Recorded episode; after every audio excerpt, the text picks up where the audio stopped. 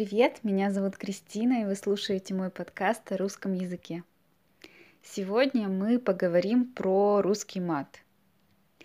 Мат — это табуированные, запрещенные, ругательные слова. Запрещенные слова — это слова, которые нельзя использовать. Важно, что есть, конечно, ругательные, плохие слова, которые не являются матом. Например, простое слово «дурак», которое означает глупого человека, это не мат. Даже дети у нас кричат друг другу во дворе «ты дурак, отдай мою игрушку». Мат – это запрещенные слова. Я не имею в виду, что они запрещены законом, хотя в СМИ, в масс-медиа, например, мат официально запрещен, и телевизионщики используют вот такой сигнал, когда кто-то использует мат в эфире. Но кроме этого мат запрещен моральными нормами. То есть нормальный человек не будет ругаться матом при детях, например, при пожилых людях. Это неприлично, это некультурно. Матерных слова у нас всего четыре. И все они связаны с одной сферой. Вообще, конечно, в разных языках, в разных языках есть мат. Но разные языки выбирают разные сферы, которые они будут запрещать, которые для них не культурны. И в русском языке эти четыре слова связаны со сферой секса. Я не буду эти слова называть, но скажу, что первое слово означает мужской половой орган, второе слово означает женский половой орган, а, третье слово, логично, означает сам процесс секса, и четвертое слово означает женщину древнейшей профессии, женщину, которая берет деньги за этот процесс. Слово только четыре в русском языке, но от них можно сформировать сотни разных других слов – образовать глаголы с префиксом, без префикса, использовать с и так далее. В итоге из этих четырех слов получается множество слов, которые носитель русского языка прекрасно понимает, даже если эти слова он не использует. Почему я сегодня решила говорить на эту тему?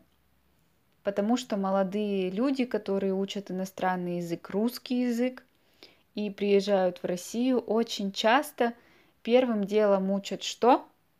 Мат.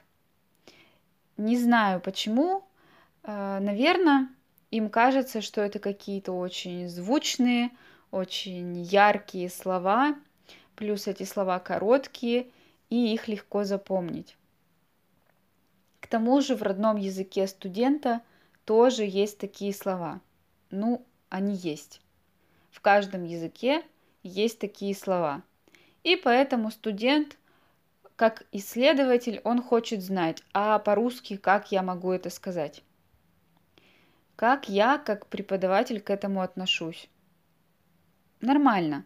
Я отношусь к этому спокойно, так как считаю, что нельзя изучать язык и культуру, и при этом держать в секрете какую-то комнату синей бороды.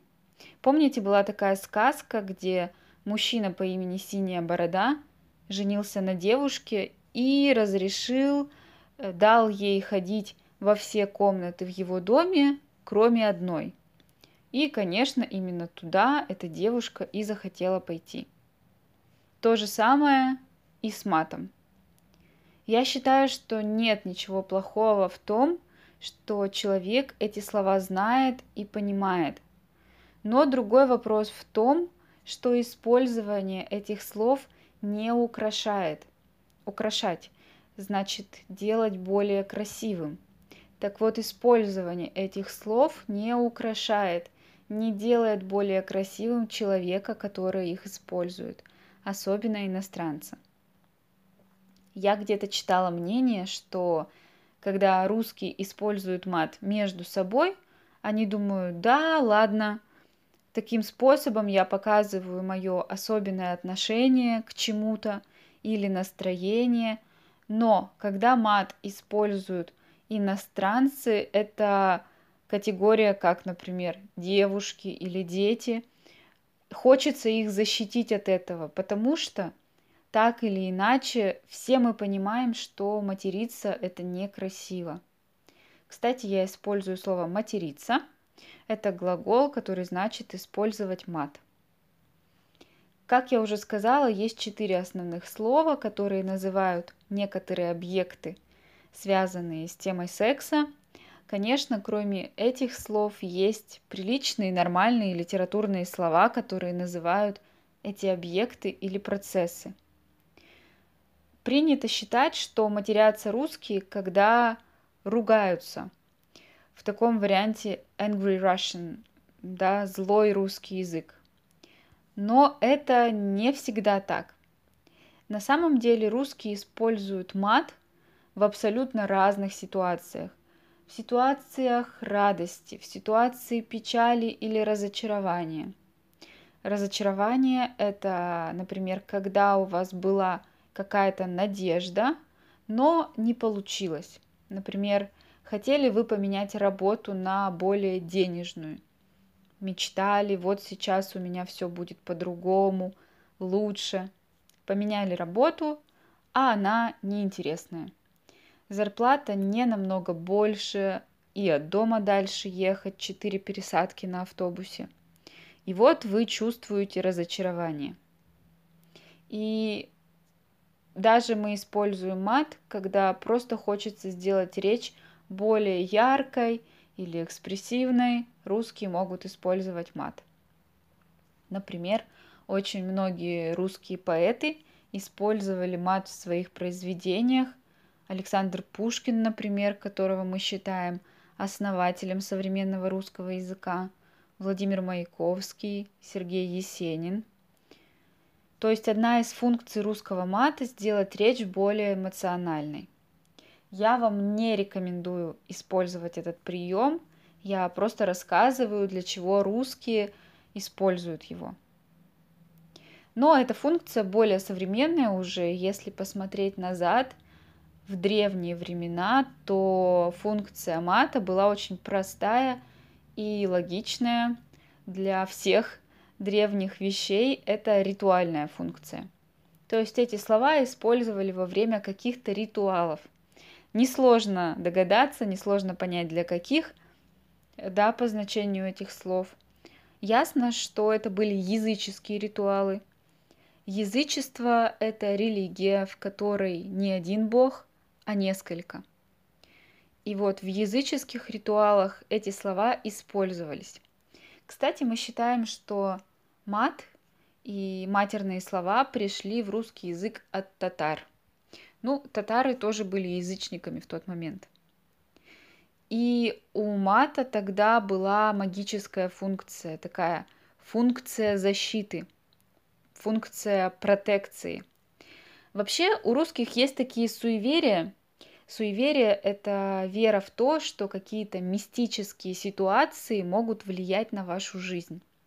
Самый простой пример суеверия – это суеверие о том, что черная кошка приносит несчастье, или что в пятницу 13 всех ждут неудачи. Так вот, э, такие суеверия, такая магия языка сохранилась с языческих времен – Например, давать ребенку имя, которое значит некрасивый или глупый, чтобы темные силы, плохие силы не захотели этого ребенка забрать. И мат, такие некрасивые слова, использовались тоже как функция защиты. А, но, конечно, это были такие рабочие функции раньше, сейчас этого уже нет. Сейчас это неприятно слушать, если человек использует мат не с какой-то художественной, не с какой-то творческой целью, например, в литературном произведении, а просто ругается матом. Вот фраза «ругаться матом». И я была бы рада сказать, что ругаются матом только для того, чтобы сделать язык более экспрессивным, но, к сожалению, сейчас часто можно слышать, что люди используют мат просто чтобы связать слова в предложении. То есть через каждые два-три слова используют матерное слово вместо ну, вместо э, м и так далее.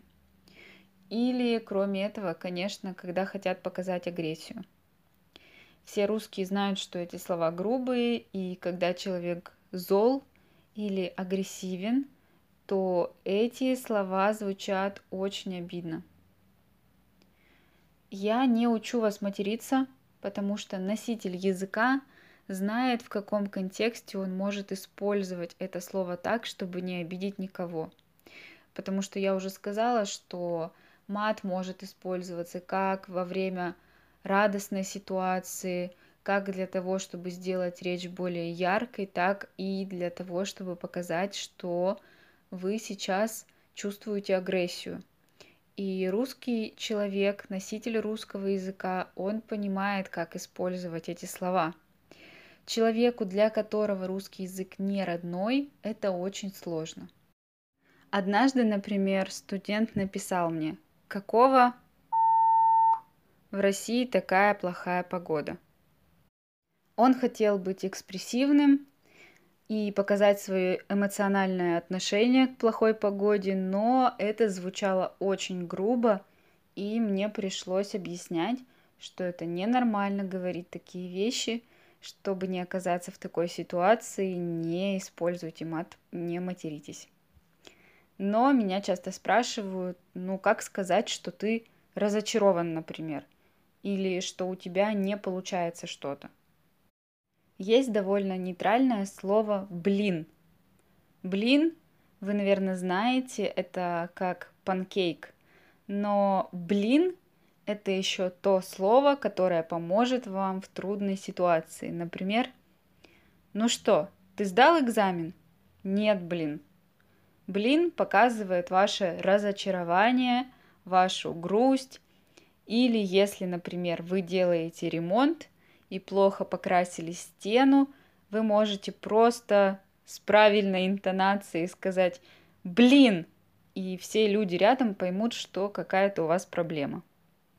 Есть также слово «черт». Мне оно не очень нравится, а, оно такое имеет религиозное значение, да, есть Бог как сила добра, и есть черт как сила зла. И мне не очень нравится это слово, но его используют. И как раз в ситуации про погоду студент мог сказать, какого черта погода такая плохая? И это бы сразу изменило его интонацию. Ну и на этом сегодня все. Надеюсь, подкаст был для вас полезен. И увидимся через неделю. Пока-пока.